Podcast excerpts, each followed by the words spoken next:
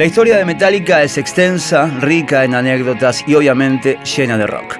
Este podcast es una adaptación en audio del libro Nacer, Crecer y Morir de Metallica, volumen 1, escrito por Paul Branigan e Ian Wingwood, editado en Argentina por la editorial Malpaso y realizado con permiso y colaboración de la misma.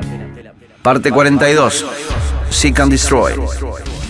El contexto en el que salió Kill Em All no ayudaba. A diferencia de los grupos de hard rock famosos como Van Halen o Quiet Riot, ni siquiera las bandas metálicas más establecidas conseguían ser programadas en las radios y canales de televisión de Estados Unidos. De hecho, un año después, Bruce Dickinson, cantante de Iron Maiden, preguntaría en voz alta sobre el escenario del Long Beach Arena de Los Ángeles cómo podía ser que su grupo pudiera llenar durante cuatro noches un local para 13.500 personas cuando su música estaba proscrita de las ondas nacionales. Y, por supuesto, Metallica no fue la excepción a la norma. No obstante, por nula que fuera la respuesta hacia Kill de los grandes sellos, que solo empezaban a moverse para lanzar sus señuelos cuando un grupo independiente había despachado 100.000 copias, para el tipo de música que Metallica hacía, y considerando la precariedad de medios de Johnny Zazula, la reacción de los círculos de Lander hacia el disco fue muy alentadora.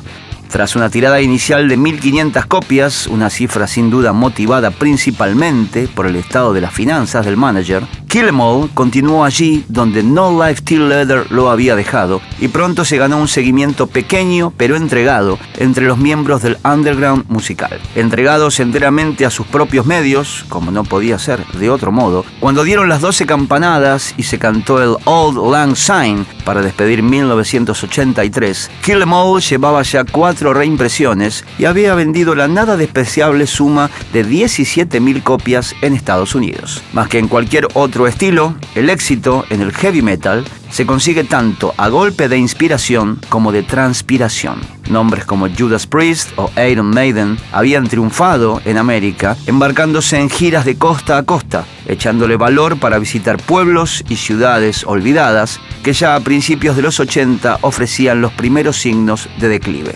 En aquel momento, el heavy metal era un estilo que atraía muy especialmente al público de clase trabajadora y las personas que perseguían el éxito hallaban un territorio amigo en esos municipios obreros. Junto a esto, cabe añadir que en la época, gran parte de los medios mayoritarios observaban el metal y a su público no como algo poco relevante, sino más bien como algo despreciable, obligando a los grupos a aceptar la derrota o a luchar por su cuenta y riesgo. Teniendo en cuenta el sentimiento de furia adolescente vinculado en gran medida al metal de la época, no es de extrañar que muchas bandas optaran por ir a la pelea. En el próximo episodio seguimos adentrándonos en la historia de Metallica en esta adaptación de Vorterix.com a un podcast del libro Nacer, Crecer, Metallica, Morir. Suscríbete en las redes sociales de Vorterix y en tu plataforma de audio preferida para recibir los recordatorios de cada nuevo capítulo.